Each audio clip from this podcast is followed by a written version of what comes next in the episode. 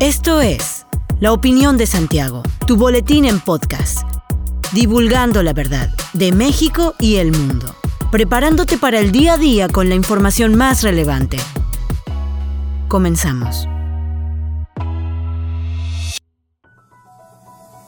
Buen día, bienvenido a la opinión de Santiago, una dosis breve de información para arrancar el día con lo más relevante a nivel nacional e internacional. El oficialmente saturado Aeropuerto Internacional de la Ciudad de México tendrá menos vuelos en el futuro como consecuencia de un decreto que el gobierno de Andrés Manuel López Obrador prevé publicar próximamente. La directriz tiene el objetivo de reducir la saturación del puerto aéreo capitalino y también de llevar más vuelos al Aeropuerto Internacional Felipe Ángeles, que no ha terminado de despegar en cuanto a la movilización de pasajeros. Por ahora, la terminal Benito Juárez está facultada para realizar 61 operaciones por hora, 58 de aerolíneas comerciales y 3 que correspondan a vuelos del gobierno. La intención es bajar esas 61 llegadas y salidas por hora a 50 o incluso 48, comentó Rogelio Jiménez Pons, subsecretario de Comunicaciones y Transporte. Cuitlagua Gutiérrez, country manager de la Asociación Internacional de Transporte Aéreo de México, consideró que una reducción total y directa del 30% del Aeropuerto Internacional de la Ciudad de México sería problemática para las aerolíneas. Los Centros para el Control y Prevención de enfermedades redujeron al nivel 2 el aviso de viaje a México. De esta manera, la autoridad sanitaria coloca al territorio mexicano con nivel moderado de COVID-19. La categoría de riesgo alto o de nivel 3 es el peldaño más alto en términos de nivel de riesgo. El nivel 2 se considera riesgo moderado y el nivel 1 es riesgo bajo. El nivel 4 ahora está reservado solo para circunstancias especiales. Entre las acciones a tomar se menciona que se debe visitar la página web de la Embajada de los Estados Unidos en México sobre COVID-19 para obtener información sobre las condiciones en México, además de asegurarse de tener sus vacunas contra el COVID-19 antes de viajar a México. Otra recomendación es que si tiene un sistema inmunitario debilitado o tienen un mayor riesgo de enfermedad grave, incluso si está al día con sus vacunas contra el COVID-19, hable con su médico sobre su riesgo y considere retrasar su viaje a México. Los centros de control mencionan que los requisitos para viajeros en otros países pueden diferir de los requisitos en Estados Unidos. Si no cumple con los requisitos de su destino, es posible que se le niegue la entrada y se le solicite que regrese a Estados Unidos.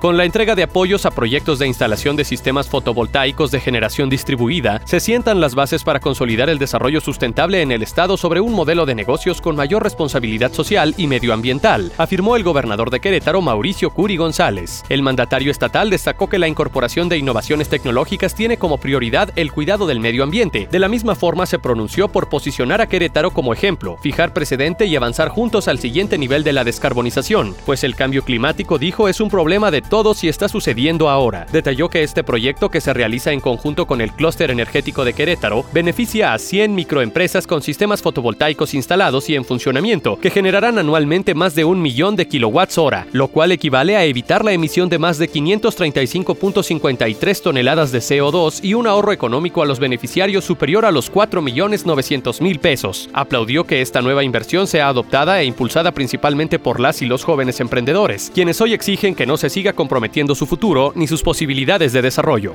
Familiares de Ana Victoria Ruiz Palacios, una mujer de 32 años, piden a la sociedad apoyo para localizarla. Ana Victoria, originaria de Jalisco, habría desaparecido en la carretera México-Querétaro, por lo que se ha difundido su ficha de búsqueda mediante el protocolo ALBA. Sus familiares, a través de la cuenta de Instagram arroba encontremos a Vico, están solicitando el apoyo de la sociedad en general para localizarla. Sus familiares señalan que el pasado 14 de abril, Ana Victoria se comunicó por última vez cerca de las 4 de la tarde, cuando viajaba en dirección a la Ciudad de México. Ana Viajó desde Jalisco a la Ciudad de México, después visitó Querétaro. Durante el regreso por carretera se registró su última ubicación. La mujer de 32 años es madre de una menor quien, al igual que sus padres y sus hermanos, esperan su pronta localización. Al momento ya hay una ficha de búsqueda emitida por parte del Estado de México desde el protocolo ALBA. Durante su conferencia mañanera, el presidente Andrés Manuel López Obrador afirmó que en Querétaro hay progreso y un buen gobierno con Mauricio Curi. El presidente reconoció el trabajo del gobernador de Querétaro, de quien dijo está haciendo bien las cosas. Además, López Obrador reconoció la participación del presidente municipal de Querétaro, Luis Bernardo Nava, en la reunión especial del Consejo Económico y Social de la Organización de las Naciones Unidas en Nueva York el pasado 21 de abril. López Obrador respondió a la pregunta de uno de los asistentes respecto a la participación de Nava Guerrero en ese evento de la ONU. Hasta aquí la información de hoy hoy. Regresa mañana para otra pequeña dosis con las noticias más importantes. Mantente bien informado con la opinión de Santiago. Encuéntranos en Facebook, Instagram y TikTok como arroba la opinión de Santiago. Hasta la próxima. La opinión de Santiago. Comprometidos con la verdad.